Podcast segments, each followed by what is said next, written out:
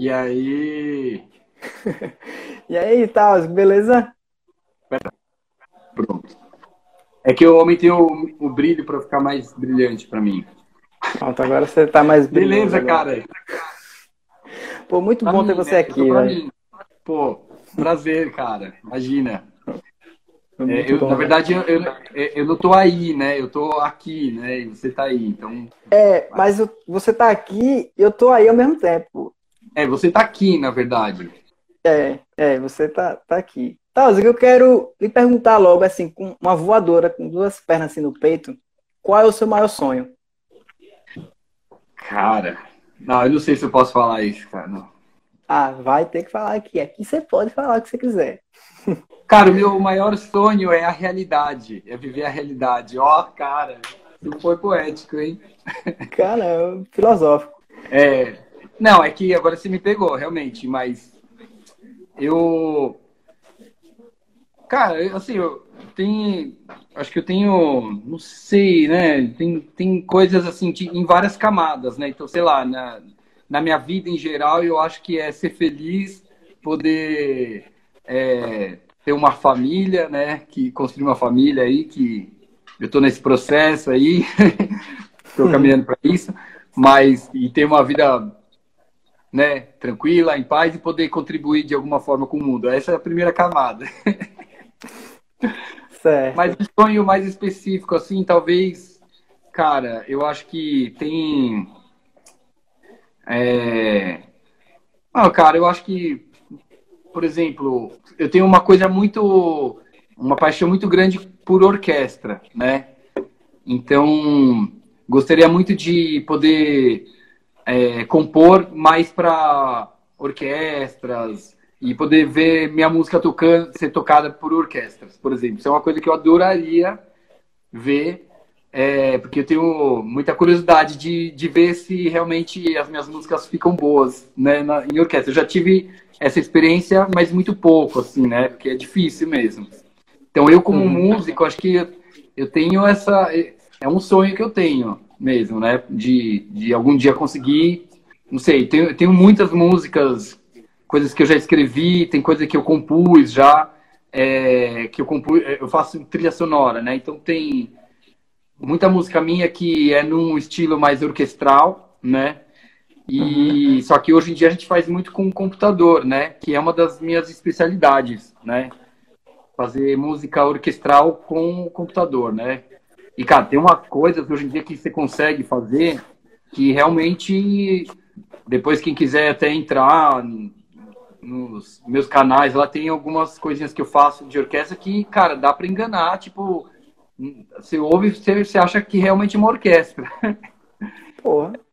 É, então eu eu acho que eu fico fazendo essas músicas assim orquestrais no computador lá no meu teclado e acho que dentro da minha cabeça eu tenho o meu sonho de querer ver ser tocado, entendeu? Isso é é uma uhum. coisa recorrente. Toda vez que eu faço, eu acabei de fazer agora um trabalho super legal que eu acho que é um sonho que eu realizei que é, estão fazendo aqui em São Paulo é, um, umas empresas se juntaram de coisas de tecnologia, não sei o quê, e eles, não sei se chegou a ver alguma divulgação, mas eles estão fazendo no ginásio do Ibirapuera, que é um espaço super grande assim, é, eles montaram lá um, um, toda uma estação que você vai de carro e aí são Sim. vários ambientes chama Road Tour Experience. E aí você entra com o carro e é como se estivesse fazendo uma viagem pelo espaço. Aí passa pelos planetas e tal, e é cheio de uns efeitos visuais, 3D e não sei o que. É muito, muito legal.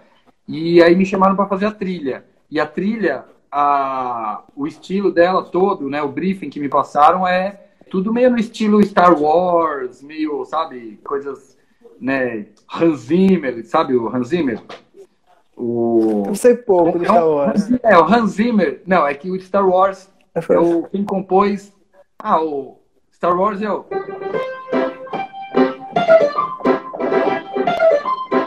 Sim. É tipo música de interestelar, não sei o quê. Que é tudo orquestra grande, né? Que é o John Williams, que é o compositor, né? Que é Um cara, é, né, tipo, John Williams. E é, e é tudo essas coisas grandiosas. E aí tem outro compositor que é o Hans Zimmer, que, sei lá, fez um, tem um monte de trilha dele, o Gladiador, tem é, Inception, aquele Interestelar, né? Foi um, uma hum. referência também, esse Interestelar. Enfim, o pedido que fizeram para mim para eu compor a trilha era numa pegada que eu amo e é totalmente orquestral. E aí acabou que eu fiz uma trilha de 30 minutos só de orquestra, tudo orquestral. Fiz oh. junto com um, um, parceiro meu também, que é um que é o Nathan Badue, que é um maestro gênio, e ele tá mais acostumado a trabalhar com orquestra real. e eu estou mais acostumado a trabalhar com orquestra virtual. Aí ele, a gente se juntou aí, a gente fez esse trabalho e foi realmente um sonho para mim. Agora, não sei se alguma hora, por exemplo, isso é um sonho. Eu adoraria ver essa trilha que eu fiz tocada ao vivo, porque ela foi toda gravada no computador. Que eu não sei como é que se as pessoas, acho que elas não sabem, né? Não sei se você sabe como que é o processo de fazer música no computador, né? Que é tudo com instrumento virtual. É, eu sei, é, mais ou menos. Eu sei que é difícil pra caramba. eu já, já olhei já alguns programas que a galera é, mexe e tal para fazer isso. E eu fico, eu acho muito, tudo muito complicado ainda. Mas qual o programa que você usa? Pronto, qual o programa que você usa para poder fazer essas trilhas? É, é então, é... bom, eu uso um programa, mas tem vários, né? Eu uso um programa que chama Logic Pro tá na versão 10, então é Logic Pro X de 10, né? E aí ele é um programa que você pode gravar música, né? Um programa para você fazer música, né? Então você grava lá um violão, depois você abre um outro canal, grava um piano, aí depois você vai gravando os instrumentos.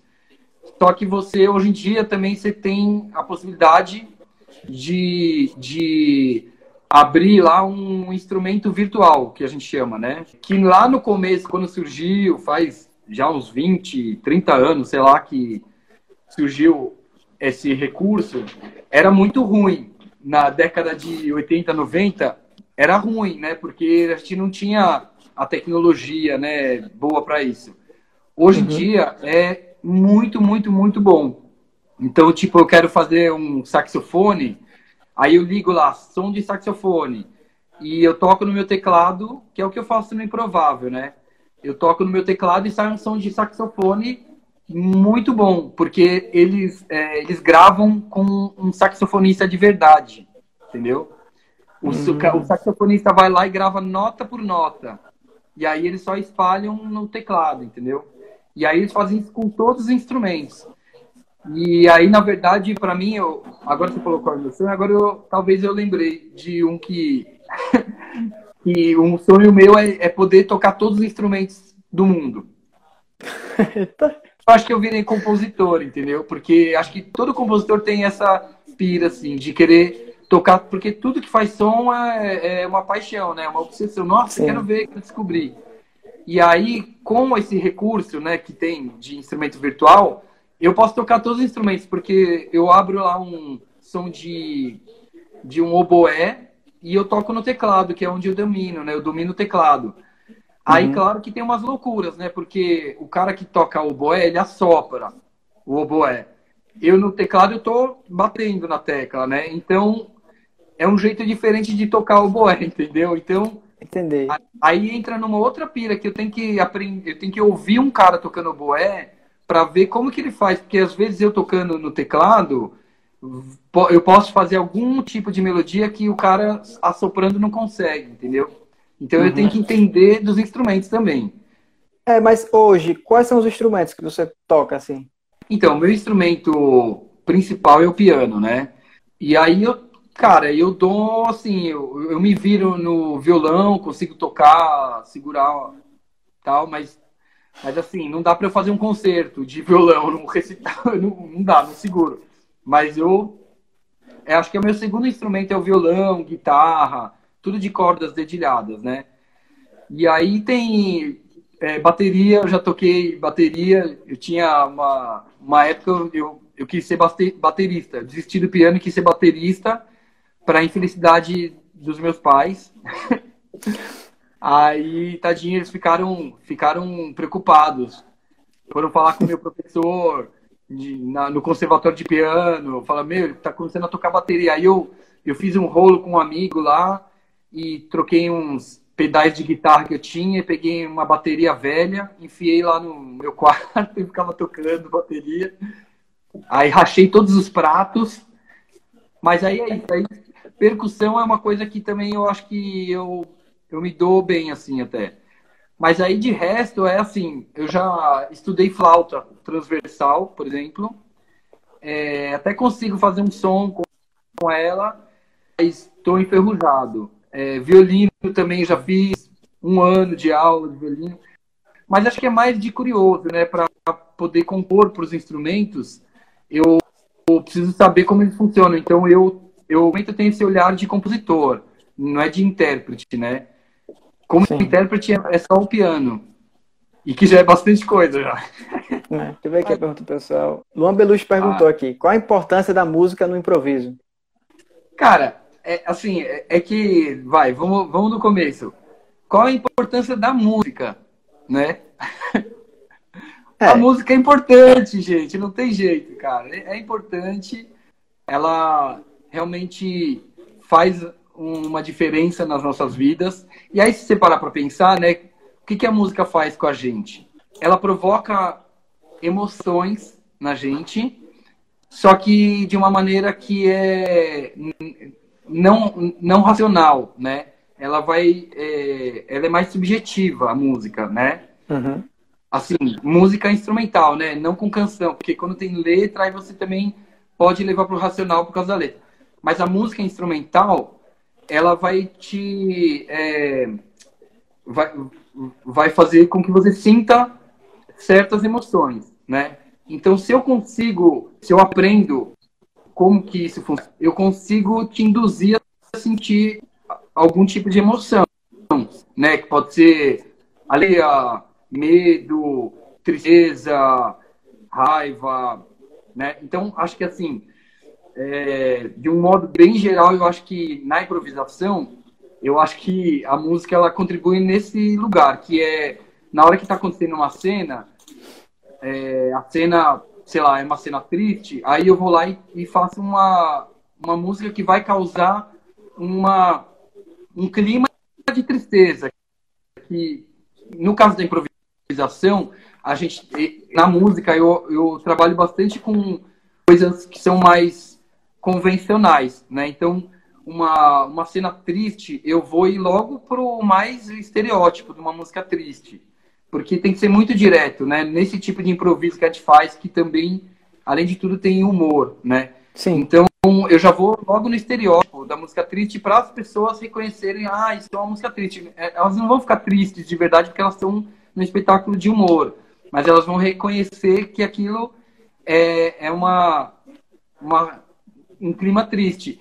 Aí, desse jeito, eu acho que eu estou contribuindo com a ambientação da cena, da né? Cena. E aí, eu posso, por exemplo, se eles estão fazendo uma cena triste, aí eu posso brincar com isso, né? Eu posso começar a tocar uma música feliz para contrastar. Aí eu vou, posso atrapalhar eles, né, na, a, a, cena, ou, ou a gente vai jogar com isso, né? Porque é uma comédia, então nesse tipo de improviso tem essa liberdade, né? Se fosse outro improviso que não é necessariamente uma comédia, talvez eu estaria acompanhando a cena do jeito que tem que ser mesmo. Se é triste, Certinho. eu vou fazer uma coisa triste e tal. Sim, é. é. mas tipo, você falou dos barbichas e tal, né? Geralmente eu acho que a galera deve perguntar muito. Opa, deu uma travada. Tá me ouvindo? Tô. É, deve lhe perguntar Bom, aí, muito fala. sobre como é que você não, chegou nos barbichas. Então, mas eu, eu quero lhe perguntar o que, é que você estava fazendo antes que de repente fez você, tipo, ir para lá, sabe? Tipo, agora eu vou dedicar o meu tempo aqui aos barbichas. O que, que foi que fez você querer fazer isso? Tá, tá, tá me ouvindo agora? Tá certinho? Tá certinho, tô ouvindo. Então, eu. É, assim, eu já fiz, cara, eu já fiz de tudo em música, né? Eu já fui, eu fui experimentando tudo quanto é tipo de coisa tocar é, é, em evento, casamento, é, em, em, sinagoga, porque eu sou judeu, então eu toquei em sinagoga bastante. É, e eu também fazia teatro, como ator mesmo. Eu, eu tinha grupos de teatro. Eu, tá, Ih, tá aí? Tá me ouvindo? Tô aqui, tô aqui. E aí, é, aí eu comecei a fazer teatro quando eu era adolescente. Quando eu, eu fazia os espetáculos de teatro, como eu tocava piano já, então eu, eu que fazia a trilha sonora, né? Que era tipo um monte de grupo que eu participava, eram grupos amadores tal. E aí, tal, faz uma música aí para essa cena tal. Trabalhar com teatro bastante também, é, como músico mesmo. Eu, eu participava de montagens aqui em São Paulo, fiz várias montagens. Aí eu parei um pouco, uma época, também não é fácil viver só disso, né, de teatro. É, e aí eu tava fazendo um monte de coisa também. Já fazia coisas com estúdio, gravação em estúdio e tal primeiro eu comecei a produzir para teatro, aí depois acabei mais profissional e aí comecei a fazer trilhas para cinema, para publicidade, para TV. E aí eu estava bem afastado do teatro, eu trabalhava com eu trabalhava ficava lá o dia inteiro numa produzindo trilha sonora. Eu estava completamente é, enfurnado no estúdio. Eu não estava muito feliz, porque acho que eu estava bem afastado dos palcos. É, aí o Elídio me ligou, eu conheci o, os Barbichas num desses espetáculos que eu fazia, se conheceu lá, aí ficou amigo tal, mas o Elídio me ligou, eu estava afastado né, do teatro, e ele me convidou para fazer um experimento de fazer o improvável com música. Os Barbichas, eles faziam sem música, e aí eles queriam dar uma, um, uma renovada um pouco, né? E aí eles pensaram em, em fazer um, um espetáculo do improvável especial com música. A ideia não era fazer com música direto, mas fazer tipo uma vez por mês uma apresentação especial que era com música, entendeu? Uhum. Aí quando eles me chamaram, essa era a ideia. Aí a gente se apresentou, só que foi tão legal na hora, rolou uma química tão legal assim, que aí a gente não, não começou direto já fazendo, mas aí a gente fez mais uns, uns dois, assim, um pouco mais espaçados, né? Tipo, eu fiz o primeiro, aí depois teve um, um mês, assim, depois eu fiz outro, depois, duas semanas depois. E aí teve uma hora que a gente estava curtindo muito, eles estavam achando muito legal as brincadeiras que a gente fazia, né? E aí eles me convidaram para fazer parte do espetáculo mesmo, em, todas as vezes tal. Uhum. E aí foi, foi incrível.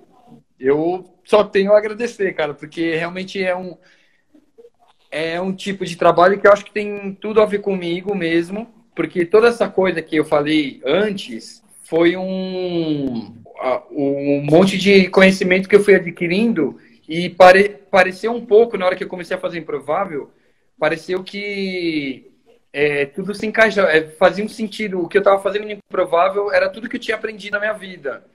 Porque tocar, né, piano, eu aprendi aí a fazer trilha sonora, o que eu faço no improvável é uma trilha sonora, né, ao vivo. É, Aí a parte do teatro, né, de ter a vivência com teatro também me ajudou muito, porque como eu, eu estudei bastante teatro como ator também, uhum. apesar de não ser ator profissional, eu estudei bastante, então eu sei como que funciona a cabeça de um ator, mais ou menos, né? E então eu consigo ver os barbichas lá fazendo a cena, eu consigo prever umas coisas. Sim. Enfim, aí a gente conseguiu ter uma química muito boa. Acho que também o jeito que eles para é, para comédia mesmo, que a comédia também é uma outra paixão minha. Então isso juntou também, que eu estudei muito comédia na minha vida é, e, e também estudei bastante comédia na música, que isso me ajudou bastante no improvável quando eu comecei a, né, a fazer, porque aí eu brincava com. Eu lembro de um momento que acho que foi Daniel que pegou você uma vez numa cena, colocou você e você era um, ele era um ventríloco, e você era um boneco de ventríloco. sabe? E eu vi você muito expressivo. E eu pensei, meu irmão, não é possível, pô. Esse cara já fez algum curso de, de teatro, de palhaço, alguma coisa do tipo, que você demonstrou ser bem expressivo e tal, e participou da cena. E é genial, sabe? Quando rola uma parada dessa que ninguém espera, pô. Porra, o músico agora entrou na cena, pô, sabe? E a galera vai à loucura, né? Toda vez que rola isso, né? É, então, eu tenho esse ponto a meu favor, porque é engraçado, cara. Apesar, eu, eu como eu, eu fiz teatro, né, como ator, e eu estudei, inclusive, o improviso, porque você também que, que é ator, você sabe que é, o improviso é uma ferramenta, né? Então, é, quando a gente está criando cena, mu muitas vezes lá com os meus grupos, a gente improvisava muito para criar uma cena, né? Uhum. Eu acho que é, é, eu tenho esse fator, né, esse elemento, que eu sou um músico do espetáculo, no improvável. Quando eles me colocam, realmente eu já tenho um, né, uma torcida gigante para mim, porque todo mundo. É, eu acho que as pessoas se identificam comigo, né? Sim. Porque que é, é como se ela estivesse lá, né? E é. eu, eu entro lá no meio e eu, eu fico também, eu nico, não sei o que fazer também, porque né, é muita informação lá, né? Na verdade, o maior segredo de todos é você ser sincero, né? Você num espetáculo como Improvável, eu acho que você tem que é, tentar. É, porque você fica praticamente nu lá, né? É você, você mesmo. Não é que você tá de um personagem e tal. Então, essa é a parte difícil, mas quanto mais você assumir isso, que é você, você com suas qualidades e seus, seus defeitos também, né? Sim. Quanto mais você tiver aberto e aprender a lidar com isso, aí o resto vem, né? Porque, porque é isso, eu quando eu entro nessa cena, por exemplo, que você falou, que o Dani me chamou, eu fui, fui sincero, fui fazendo o que eu achei que eu tinha que fazer. Talvez como eu tinha um, uma bagagem de teatro, eu fiz umas coisas de um jeito, mas eu eu fui eu tentei ser o mais sincero possível lá, né? É. De mostrar pra galera que eu tava no meio dessa roubada aí, né? Sim. Então aí eu acho que é isso que acontece, que o público se identifica mesmo, Sim. né? Mas é engraçado, porque eu, eu entro em ações assim que é muito inesperado mesmo. Esse espetáculo, ele realmente é, é uma das coisas mais legais que eu já fiz na minha vida por causa disso, porque é sempre uma adrenalina. A gente nunca sabe mesmo o que vai acontecer, né? É. E o massa, pô, do improviso, que eu mais curto no improviso, é que chega um determinado momento que a plateia e, o, e a galera que está no palco criam uma união. Tipo, não existe essa divisão, sabe, de plateia e, é e, e os atores, né? Que, que, é, que é normalmente no é. teatro convencional. Lá a, é uma quebra da, da quarta parede muito grande que une todo mundo, tá todo mundo, eles participam junto, dos, a galera tá todo mundo junto participando. Isso é incrível, pô. Quando, quando, a, quando a plateia é. já tá tipo, ah, já tá gritando e falando, faça isso, quando já tá já nessa euforia, é o pronto. Agora o espetáculo vai começar. Eu penso desse jeito, assim, sabe? Tipo, porque no início tá todo mundo meio é. Aí depois vai, vai, de repente já tá todo mundo já em casa, sabe? E é, acho, acho do caralho isso. É, eu acho que isso é a magia do improviso também. Hum. Porque, porque além do. Porque eu acho que assim, num espetáculo né, ao vivo, com o público, sempre tem, assim, se o espetáculo é bom, ele consegue é, fazer a, a catarse, né? Que faz com que todo mundo lá é, se junta numa coisa só e você vive uma coisa completamente louca lá, aquela experiência, só que ele é ensaiado, né? Para isso. No, no improviso, é, acontece isso, só que acho que o, o nível é outro, né? Outro, porque porque como a, a galera sabe que não é ensaiado, então todo mundo sabe que aquilo é um momento único, único mesmo, assim, não tem ninguém mais vai ver aquilo, né? Só quem tá na, naquele momento que tá vivendo aquilo que é. é um momento único mesmo. A galera perguntando aqui, é, Matheus Mileto perguntando, quando é que você vem para Aracaju improvisar com a gente? Cara, a última vez que eu fui para Aracaju, eu fui andar, eu, eu fui andar numa, fui, fui numa corrida de kart, num circuito que tem Fomos lá todo mundo, os barbicha e tal, né? Cara, eu cheguei em sexto lugar, que foi péssimo, porque tinha sete. e eu ralei as minhas costas de um nível, porque ficou tremendo lá o bagulho. e, e acho que a cadeira não estava boa, meu. Eu fiquei com uma marca nas minhas costas, com acho que um ano inteiro, né, uma bola, assim, uma cicatriz com a bolha. Enfim, não foi muito legal essa experiência. Mas eu lembrei de Aracaju todo o ano inteiro, cara. Então, é uma, é uma cidade que marca quem marca. vem pra cá. Literalmente. Não, mas, cara, é, puta, é maravilhoso. Aracaju é, foi muito legal mesmo. Maravilhoso tudo. Lindo, lindo. Eu, eu adoraria voltar. Então, tem que pedir para os barbichas aí, né? Que agora, agora vai demorar um pouco por causa da pandemia. Verdade. Mas, quando a gente voltar aí pro novo normal, cara, temos que ir para Aracaju. Tem que vir para cá. Você chegou a ver o, o, caranguejo que tem na orla? O caranguejo que tem na orla? Ele tem um caranguejo enorme na orla. O caranguejo gigante?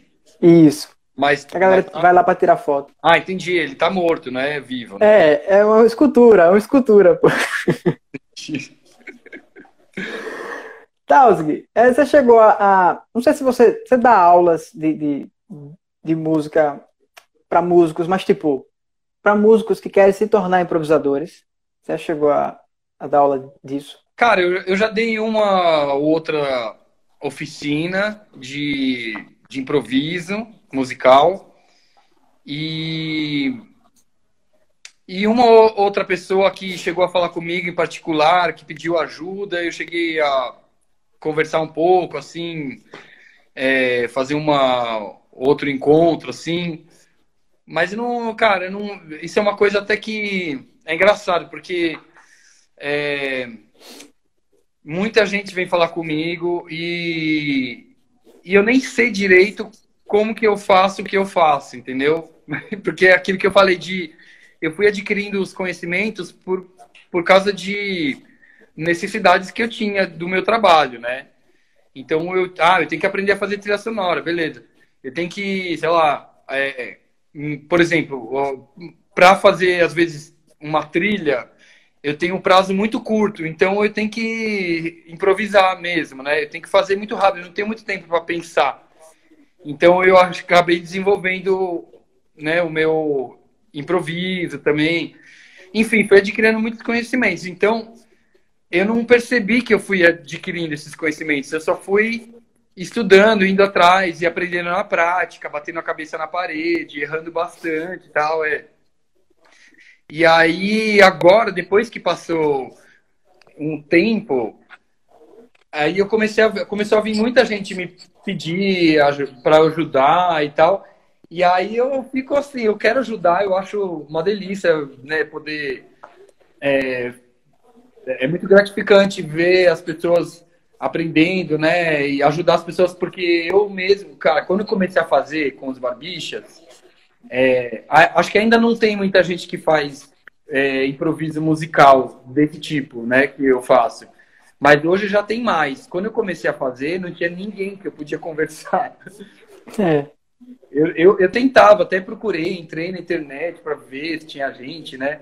Fazer essas coisas, mas realmente é uma coisa que é muito específica. Aqui em São Paulo, não sei, eu conheço cinco pessoas que poderiam fazer isso. Assim, não sei, pelo menos do jeito que eu, que eu acho que é legal fazer, né? Nesse tipo de espetáculo e tal. Então, é, eu, eu fico feliz de ajudar as pessoas hoje né, explicar, dar um, uma orientação, porque eu não tive isso, né? Então eu adoraria que tivesse comigo. É, e aí eu cheguei a pensar agora, há é, pouco tempo, até agora na pandemia, que a gente né, teve bastante tempo para refletir e, e também precisando fazer coisas para também até financeiramente poder né, ter uma renda. Até pensei em fazer umas videoaulas sobre música improviso e tal. Algum colocar no meu YouTube, lá no meu canal, mas acabei não fazendo. Mas é uma ideia que eu tenho até, porque muita gente vem me pedir assim esse tipo de ajuda. Sim, porque tipo, você foi o primeiro, pô. Basicamente assim, é, é o cara que a gente tem como lembrança de improviso musical. Acaba sendo até uma referência nacional disso, porque eu não consigo lembrar de mais ninguém, sabe? E aí isso facilita muito, pô, para poder a galera seguir o seu método, sabe? E é bom pra caralho, pô. Tipo, você faz coisa. Tipo, eu lembro, eu lembro de assistir, pô. É, assistindo os barbistas e tal. Cenas que estavam indo para um caminho, aí você vai lá, toca uma parada e a cena muda e fica muito mais interessante, sabe? Porque você teve, teve a sacada, tipo, poxa, vou levar para outro caminho. Porque também tem isso, né? O músico, ele participa da cena, só que ele também tem que ter aquela, aquela ideia de não, não, não ficar com a ideia de se aparecer, né? Mas só com a ideia de contribuir. Também tem, tem essa parada do músico também, né? Mas então, isso eu acho que é muito na prática que se aprende também. É difícil numa sala de aula, numa, num tutorial no YouTube, sabe? Tipo, eu posso fazer, eu posso dar algumas dicas, é, sempre acho que bem-vindo mas eu acho que a, o grosso mesmo você vai pegando na prática mesmo. E aí vem aquilo lá que eu falei. Você tem que realmente é, saber lidar com o estar praticamente pelado no palco. E é isso. Entendeu? Então, é. É, eu acho que você, claro, tem uma coisa que é importante que, que de estudo, assim, por exemplo, eu acho que o improviso, para você poder improvisar, né, você que é improvisador, acho que já sentiu e percebeu isso. Você precisa ter um repertório também, né? Sim. Você precisa ter um repertório de ideias, de, de conhecimento mesmo, né? Então, isso é o que você vai fazer no seu dia a dia. Você vai ficar, no meu caso, eu ouço todo tipo de música, fico prestando atenção. Por exemplo, estou vendo um filme, eu presto muita atenção na trilha sonora para ver como que aquele compositor resolveu a música daquela cena, por exemplo, né?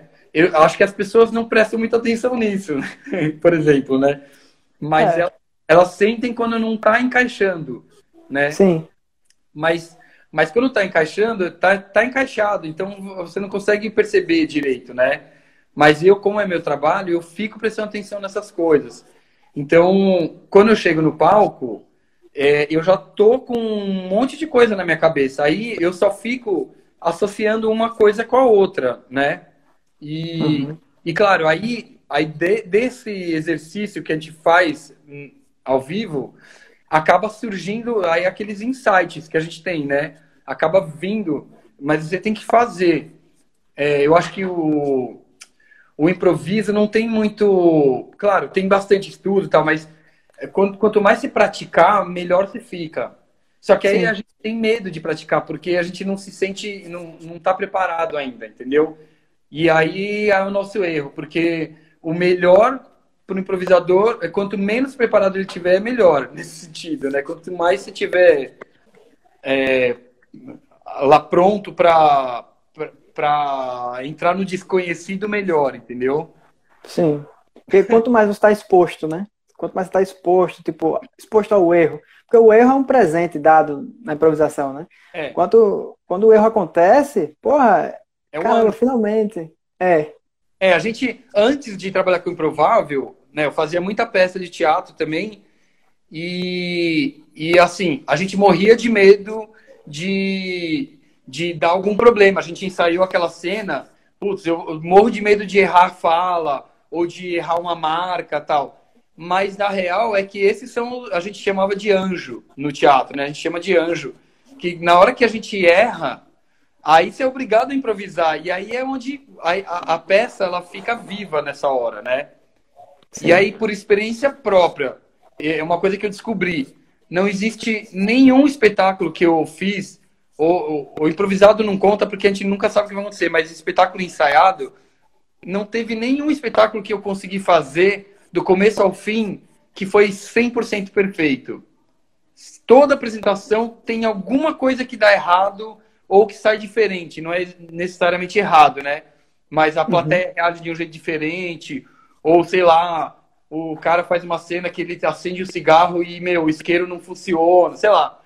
Aí sempre vai acontecer. Então, eu lembro de muitas vezes entrar, antes de entrar no palco, tá lá no Coxia, e eu fico, ficava só pensando assim: cara, tô curioso para saber o que, que vai acontecer de errado hoje, porque eu sei que alguma coisa vai dar errado. Eu só não sei o que. E aí acabava a é. peça, batata. É, putz, deu errado aquela parte lá, né? Ou na técnica, pode... sabe? É. Pode dar algum erro na técnica, a luz não entrou, é. a, o som não entrou. Sempre e tem aí... uma paradinha, né? É, e aí se você saiu com a sensação de que foi tudo perfeito, é porque a peça não foi boa. É quase isso, sabe? é por aí mesmo. Porque aí eu acho é. que a gente também tem um, uma coisa que é ruim com o teatro ensaiado, que às vezes quando você faz muito, você liga um automático, né? Que aí Sim. aquele dia que você tá com uma dor de barriga, você liga o automático, né? Porque não dá. Eu vou fazer uma comédia, tô com uma dor de barriga, aí no caso de uma peça ensaiada, você é garantido, você já tem tudo que você tem que fazer, né?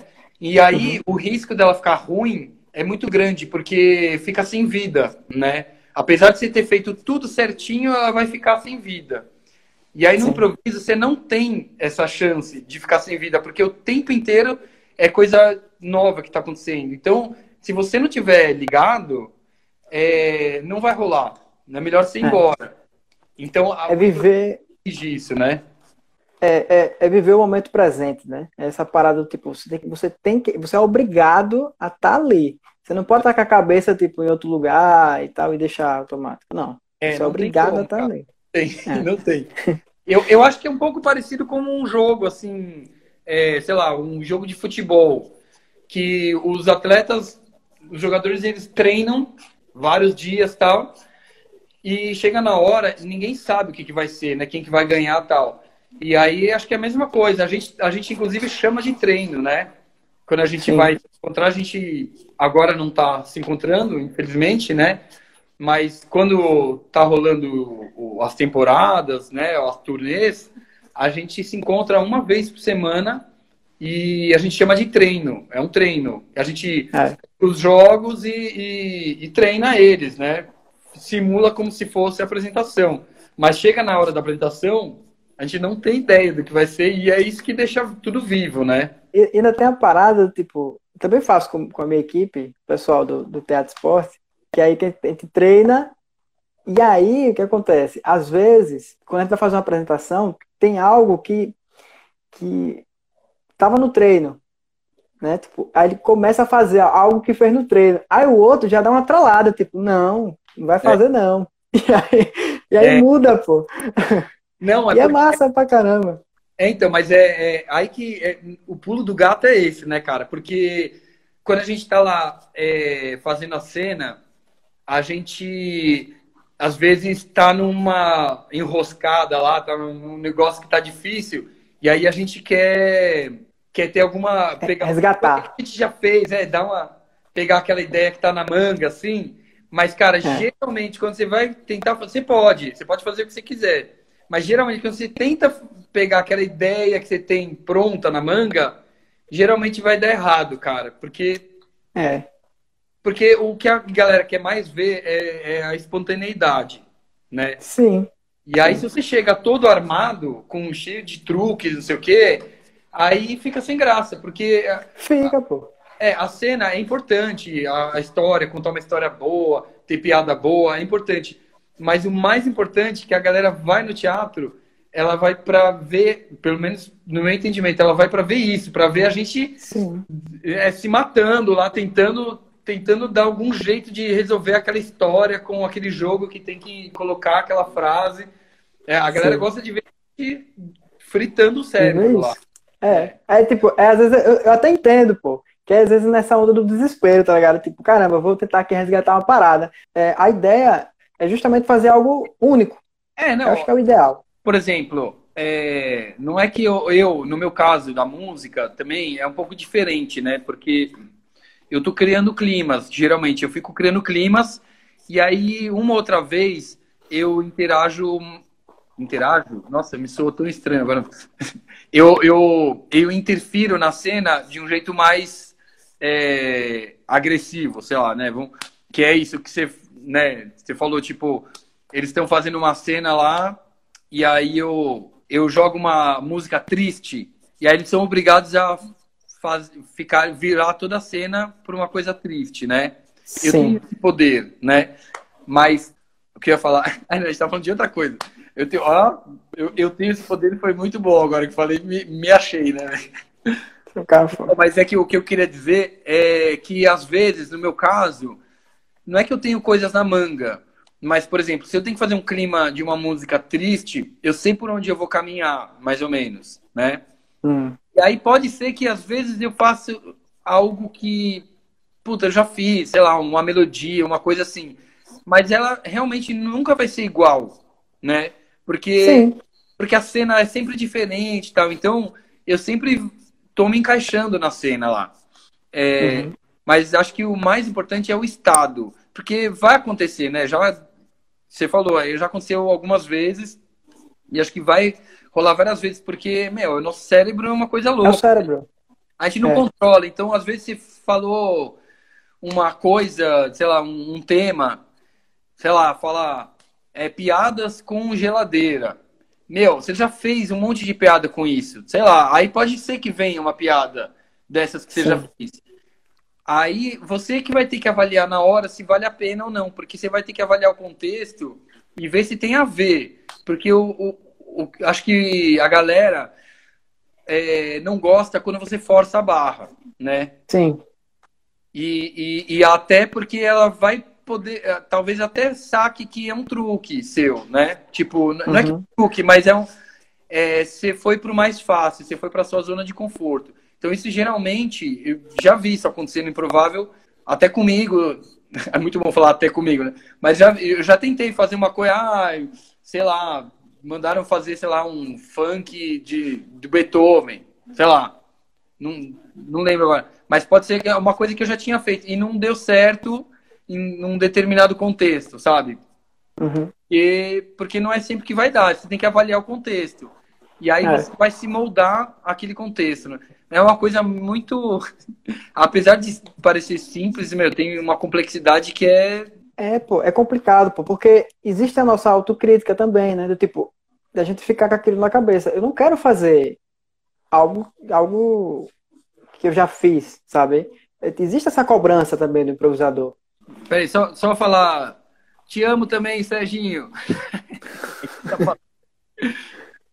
é, então, eu acho, cara, que também no improviso uh, você não tem muito tempo para pensar. Sim. Então, cara, se vier uma ideia que você já teve, tudo bem também. Você não pode. É, é tem a coisa do julgamento. Então, também não fica se julgando. Você pode fazer, mas eu acho que, que é o que eu falei, é a prática, né? Você vai é. percebendo com o tempo que esse é, talvez seja o pior caminho. Ficar com ideias na manga, entendeu? Você vai sim, entender sim. que esse é o pior caminho. Se você estiver muito desesperado e quiser usar esse recurso, você pode usar e pode ser que você passe ileso, entendeu? É. Mas saber que, que assim, acho que é, por princípio é o melhor você evitar, entendeu? Uhum. Porque a brincadeira é. é outra, não é ficar vindo com ideias prontas. A brincadeira é exatamente você fazer o que vem na cabeça na hora, né? É. Porque se, se fosse isso, era melhor ensaiar e fazer um espetáculo ensaiado, né? Pois é. Já pensou? É deixa eu ver aqui. Um... Mundo. é, deixa eu ver aqui as perguntas do pessoal aqui, que o pessoal mandou. Luiz, Luiz Gabriel Cirto. Tauzuki, qual a origem barra história do fado? Não, a história do fado é o Joaquim começou em 1400. o cara começa a contar a história do fado. Ai, acho que ele tá perguntando da, no improvável. No, improviso, é, no improvável. Cara, na verdade, o fado foi uma ideia que veio dos próprios barbichas, que eles fizeram uma viagem para Europa, eles é, foram num festival isso já era uma coisa que eu nem estava não, tava presente. Eles fizeram uma viagem para Amsterdã, que teve um festival de improviso lá. E aí foi uma galera do Brasil, eles foram lá também. E acho que aí deram uma passeada pela Europa e acho que eles foram para Portugal e se apresentaram lá. Não sei direito também em qual contexto, convidados tal. Mas aí eu acho que quando eles voltaram de Portugal, eles já ficaram com essa ideia do fado. De fazer uhum. uma coisa musical é, e que, que eles acharam interessante o estilo do fado. O que a gente faz nem é exatamente um fado, Não sei se o pessoal aí, ó. Nossa, falei agora um negócio. Não é, não é bem o fado, né? Porque o fado, acho que mais é o estilo mais do fado mais ele é, é, bem diferente, né? Ele é até mais livre, assim, não tem essa. Não tem um andamento tão assim que nem tem na, no fado que a gente criou.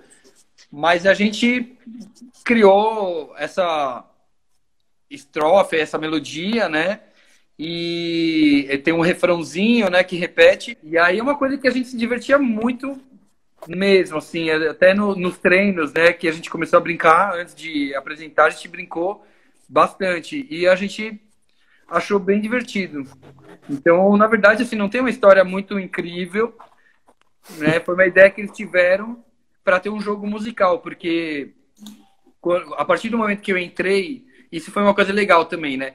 Quando eu entrei, não tinha na, não tinha música, então não tinha jogos musicais. Aí depois que eu entrei, a gente começou a inventar umas coisas para ter música, né? Então teve o, o do fado que foi realmente é, um, um, um, jogo que a galera curtiu muito.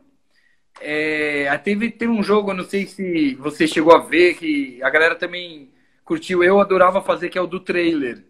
Lembro, lembro. Então, esse aí era é um que começou por causa da música, que a gente brincou de fazer tipo uma música de trailer e aí inventam um filme e tal.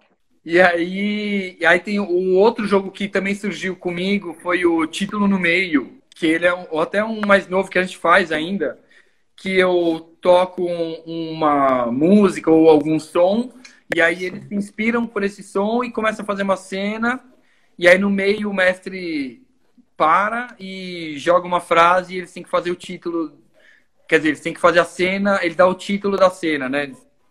Enfim, é, é, confuso, mas acho que né, quem já viu sabe o que eu tô falando. Mas esse é, jogo. Qualquer coisa é só botar no YouTube, botar lá, título no meio que. Mas olha só, esse jogo começou porque a gente um dia começou a conversar muito sobre né, a minha participação. Às vezes, é, é, a gente acho que estava fazendo muito, muitos espetáculos, e aí acho que a gente começou a sentir que estava é, perdendo um pouco a nossa liga lá de eu, eu fazer as músicas e às vezes eles não estavam prestando muita atenção. A gente começou a, a conversar sobre isso, de, de escuta, de se escutar mais, né? Uhum. E aí a gente começou a fazer um treino de eu tocava alguma coisa e eles ouviam e aí inspirados pela música eles começavam a fazer uma cena. E assim que surgiu o título no meio. Por isso que uhum. começa comigo fazendo um som, entendeu? Entendi. E, e é massa, pô. É, isso é uma coisa bem interessante, cara. Os treinos que a gente faz é, tem umas coisas muito legais, assim, de. É, que às vezes não tem nada a ver com os jogos. A gente fica só treinando a nossa, o nosso entrosamento, né? Então, uhum. essa de música é muito legal que a gente faz de vez em quando, que é isso. É, eu toco uma música e aí eles começam a me ouvir e, e, se inspirar por aquilo e começam a fazer uma cena. Ou o contrário, eles começam a fazer uma cena e eu faço uma música, mas aí a gente para para conversar mesmo, sabe? A gente faz tudo e depois a gente conversa. A gente fala, ah, por que, por que, que você fez essa cena assim? Ah, eu acho que é porque você fez isso me lembrou uma coisa japonesa, sei lá, sabe? Então, uhum. esse é um estudo que é, é bem profundo, né? Que é bem legal, assim, que a gente faz e, e, que acaba, acho que de alguma forma, influenciando na hora que a gente está lá no palco, né? Sim, na criação né, dos é. jogos. Eu, eu acho incrível, pô. Tem mais uma pergunta aqui do Lucas Underline GSZ. Só, só eu que estou ouvindo a voz de Tausig agora? tem, esse, tem essa lenda, né? Do músico que não fala, né? Pois é, cara, mas essa lenda, cara, caiu. e agora, na tua live, eu tenho voz. É, cara, aqui você tem voz. É, tem, tem um espetáculo que você estava fazendo, era Let's, Let's Do It. Era, era isso? Isso, cara. Então, isso é um espetáculo que eu falo, é um espetáculo meu que eu criei junto com o, o Gustavo Miranda, né? E o meu parceiro também, que é o Leonardo Padovani, que é o violinista. E aí, curiosamente, nesse espetáculo eu também não falo. Não fala. Aí eu achei que você falava do espetáculo, por isso que eu, por isso que eu citei ele. Não, mas então, É, ah, então, let's do it. Só falar uma coisa. É, eu Fala. vou fazer uma apresentação, ó, galera. Dia 20, eu vou divulgar, mas dia 27 de outubro, a gente vai. Fechou aqui com um esquema que a gente vai fazer uma transmissão no teatro aqui. É, vamos fazer o Let's Do It, dia 27 de noite, não sei o horário. Mas quem estiver aí acompanhando e quiser assistir, é, cara, depois de seis anos a gente vai voltar aí e é um espetáculo, cara, que é muito legal. Eu, eu amo fazer. É um espetáculo de música e humor, né? E eu criei, né, com o Gustavo Miranda, que é um gênio, e o Léo. Se você não viu, vai lá. Quem não assistiu, vai lá, Let's Do It Oficial. Tem uns vídeos que dá para ter uma ideia do que é o espetáculo. Cara, tenho muito orgulho desse espetáculo. Foi tipo um, um, uma peça que acho que eu fui, fui juntando várias ideias, vários. É um sonho, cara, também. Você falou de sonho no começo. Poxa, eu ia falar agora, pô. É, mas é um sonho, cara, porque eu juntei música, que é minha paixão, é, com humor, que é minha outra paixão. E, cara, de um jeito que eu acho que, assim, a gente fez umas temporadas aqui em São Paulo e, meu, a galera curtiu muito. A gente só não continuou porque não, não deu financeiramente para continuar. E aí a gente ficou tentando patrocínio, edital, essas coisas, é muito difícil. E aí a gente, né, acho que teve um problema de agenda, o Gustavo começou a ficar famoso demais, foi, foi fazer improviso lá fora. Aí, enfim, todo mundo com a agenda lotada, mas eu acho que agora a gente está voltando aí para. Está estudando voltar com o espetáculo, então Agora a gente vai fazer, a gente vai fazer no dia 27, vai ser com o Evandro Rodrigues. O, o, o careca. Isso. Que é parecido com o Gustavo, né? Então, já, porque o Gustavo também faz a peça. O Gustavo é um personagem, né? Além de ter uhum. criado, ele ele faz esse, esse personagem que agora o Evandro vai fazer. É muito legal, cara. Tem um sonho meu também que eu realizei, mas eu quero continuar realizando esse espetáculo e quero muito ir para Aracaju aí para você assistir. Poxa, quero, quero mesmo assistir, pô. Porque não tive a oportunidade de assistir ainda, mas fiquei curioso pra caramba quando vi. Falei, pô, que massa, pô. Só que eu, eu lembro de ter visto uma foto, você e um microfone, sabe? Você falando alguma coisa, tinha um microfone próximo. Sim. Aí eu pensei, poxa, desse espetáculo ele deve, deve falar. Eu cantar. Eu... Mas então, esse é outro espetáculo também, que é um espetáculo muito legal que é, eu fiz no começo do ano passado, que chama Solos, que eu fiz hum, com uma... Hum, ah, então acho que eu confundi. Ou eu vi a foto de um no outro, sei lá. Me confundi. Como é que é esse, Solos? Esse Solos é... Sozinho? Não, esse, esse solo, o, o espetáculo Solos é, é, com o Alan Benatti, que é o improvisador também, né? O Benatti. Uhum. E e aí a gente, na verdade, cara, a gente, a gente ficou muito amigo, né? Por causa do, do meio, né? Do improviso e tal. E aí, numas viagens aí que a gente tinha com o espetáculo, com o improvável e tal, a gente ficou conversando aí um dia, acho que a gente conversou e ficou com vontade de fazer algo junto, de improviso. Uhum. Aí, é, na época, eu lembro que eu tava querendo fazer um solo meu e ele tava querendo fazer um solo dele. Aí, os solos é um espetáculo que foi uma surpresa muito bacana que a gente estreou no ano passado, que teve um convite aí do, dos Parlapatões para a gente participar de um festival. E aí a gente experimentou, mas os solos foi um espetáculo que a gente criou em duas semanas, assim, que a gente teve umas ideias conversando, mas surgiu esse convite, aí a gente aproveitou o convite para fazer esse. É, para experimentar. Então, é um espetáculo que ele está ainda sendo criado. É, conforme a gente vai fazendo. Como teve a pandemia, a gente parou, né?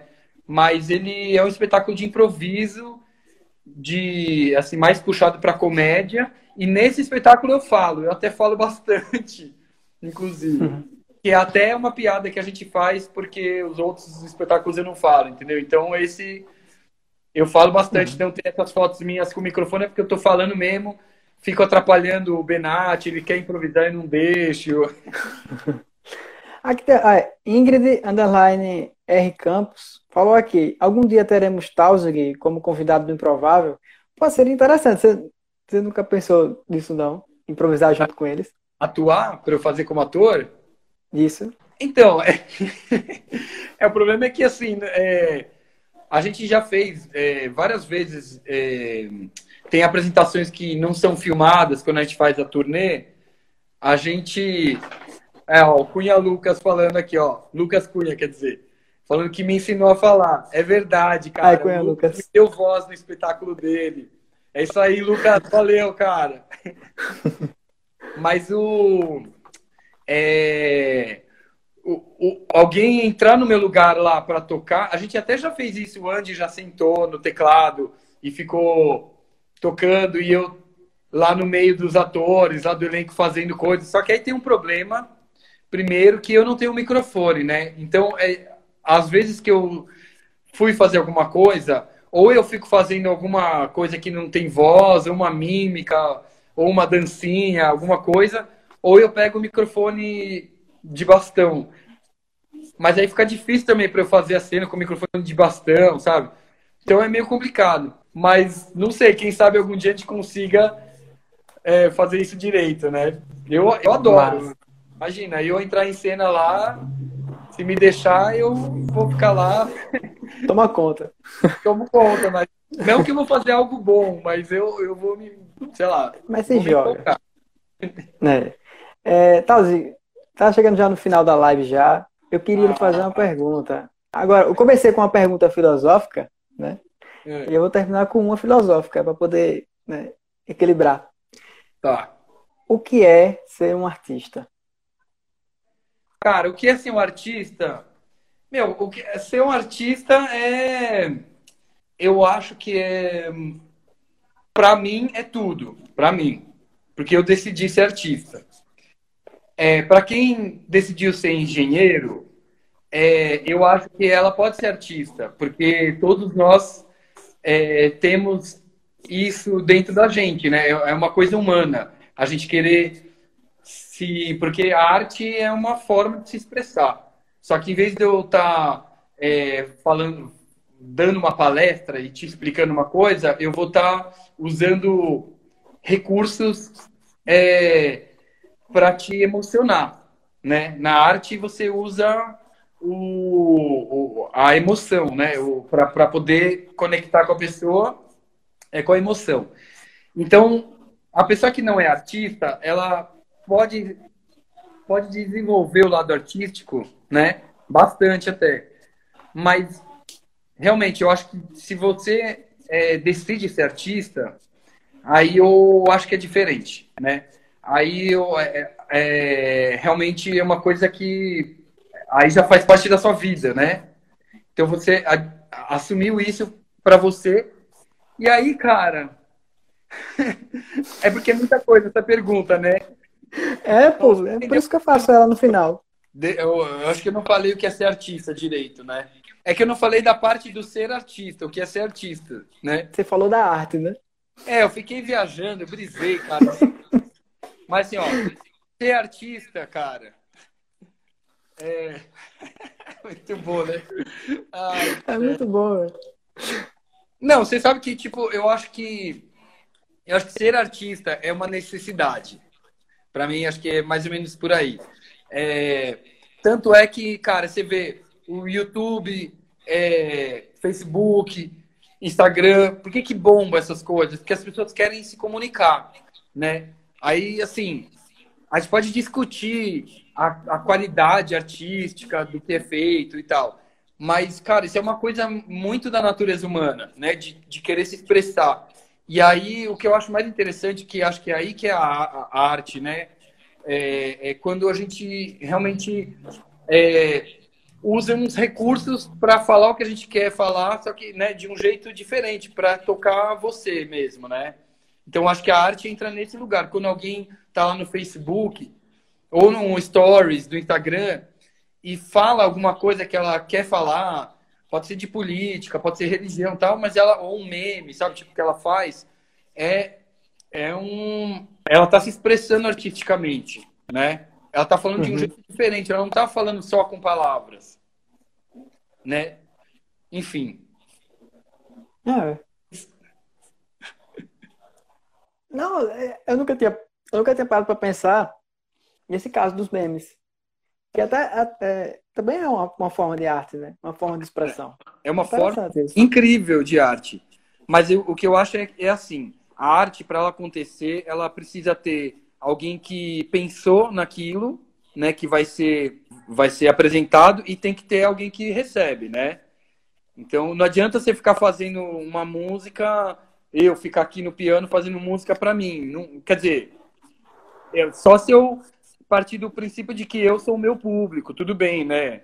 Mas não vale muito, porque eu preciso entregar uh, essa música para alguém que não seja eu, para ela me mostrar o, o, é, o que, que ela sentiu com aquilo, né? Aí vai se completar o, a coisa. Então, Uhum. É uma coisa que é, é, muito humana, é muito da natureza humana. A gente acho que a gente tem a arte antes de saber falar, entendeu? Isso que é, é, é louco da arte, né? É certeza que, sei lá, os nossos antepassados não sabiam falar uma palavra, mas eles conseguiam se expressar de alguma forma para falar, meu, pega o osso lá, pega, acende esse fogo, aí eu tô com frio, sei lá, cara, sabe? Tipo. Os desenhos nas paredes, né? É, desenho na parede. Então, você vê, a arte ela vem antes do, da gente aprender a falar, porque é uma coisa que você não precisa falar mesmo, né? Se de repente eu faço um som no piano ali, é, pode te dar um, um, medo ou pode te dar uma tristeza, uma alegria. E eu não falei nada, não falei nenhuma palavra, né? Sim. Então isso é o louco da arte. E aí quem trabalha com arte, eu acho que explorar isso é a coisa mais legal, né? Essa essa é, é, é, quase que nem uma, é uma química mesmo, né? Você tem que saber a receita de como que você vai fazer para a pessoa sentir determinada emoção, né?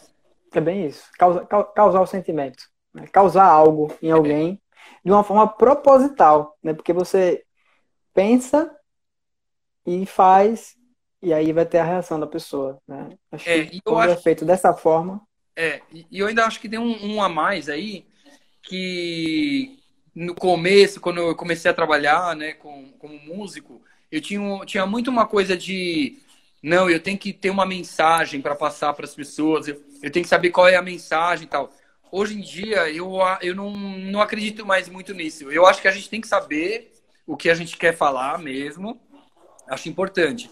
Mas acho que o mais importante é fazer com que a pessoa que está vendo o que você está fazendo, ela enxergue que você está sendo você. Você está fazendo é, aquilo que é o seu propósito.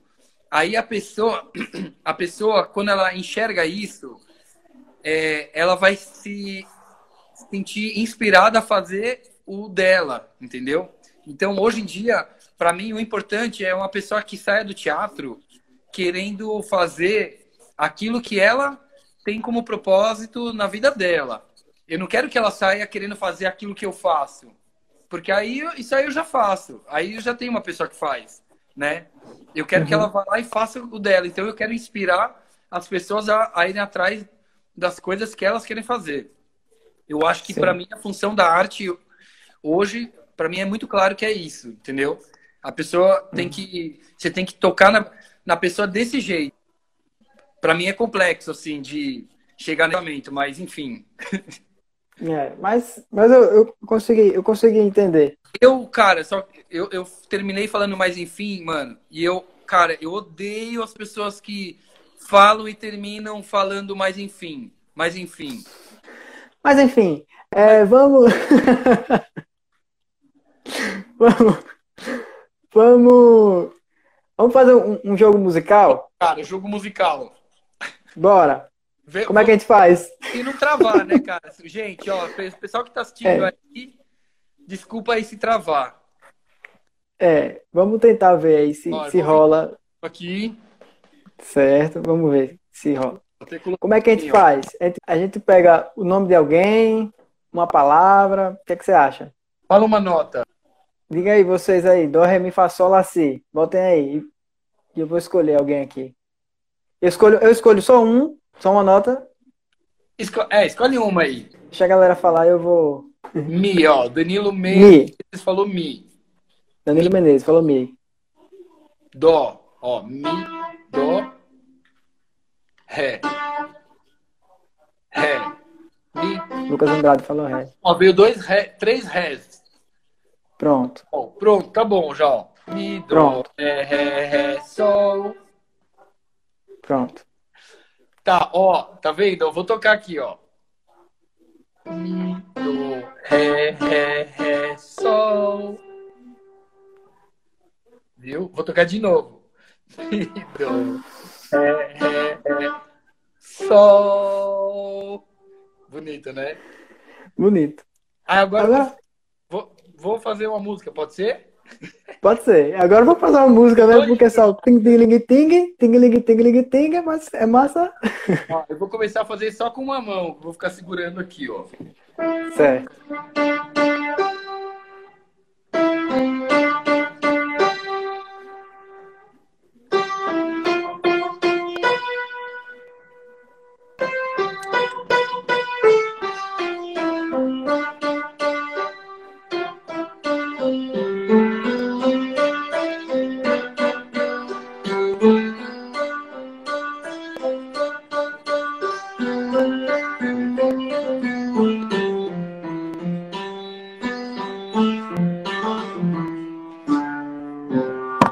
Ó, colocar aqui,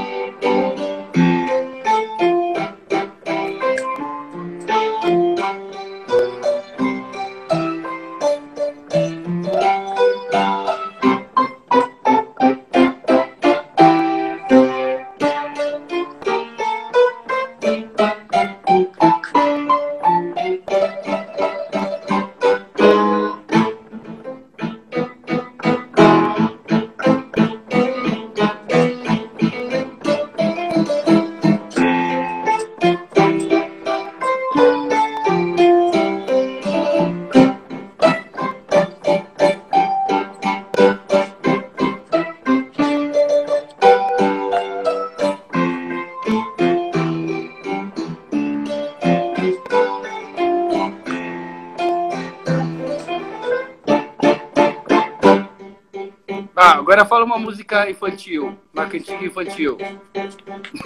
Uma cantiga infantil, galera. Falem aí. Ó, tô improvisando aqui, qualquer coisa.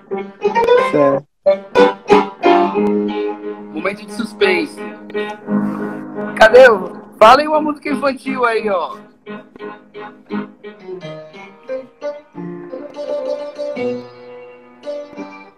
Música infantil. Fala aí, fala aí. Baby Shark. Ó, é sol, baby shark.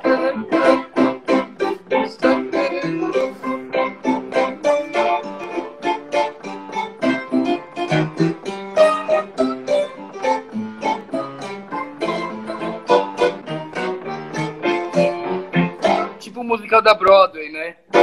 É.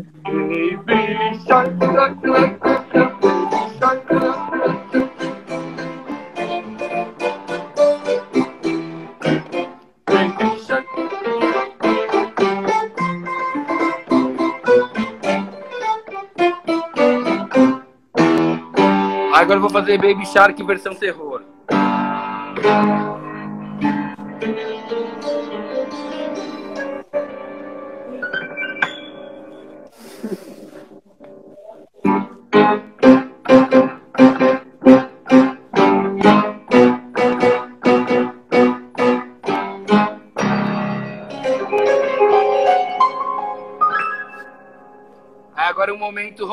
Do Baby Shark.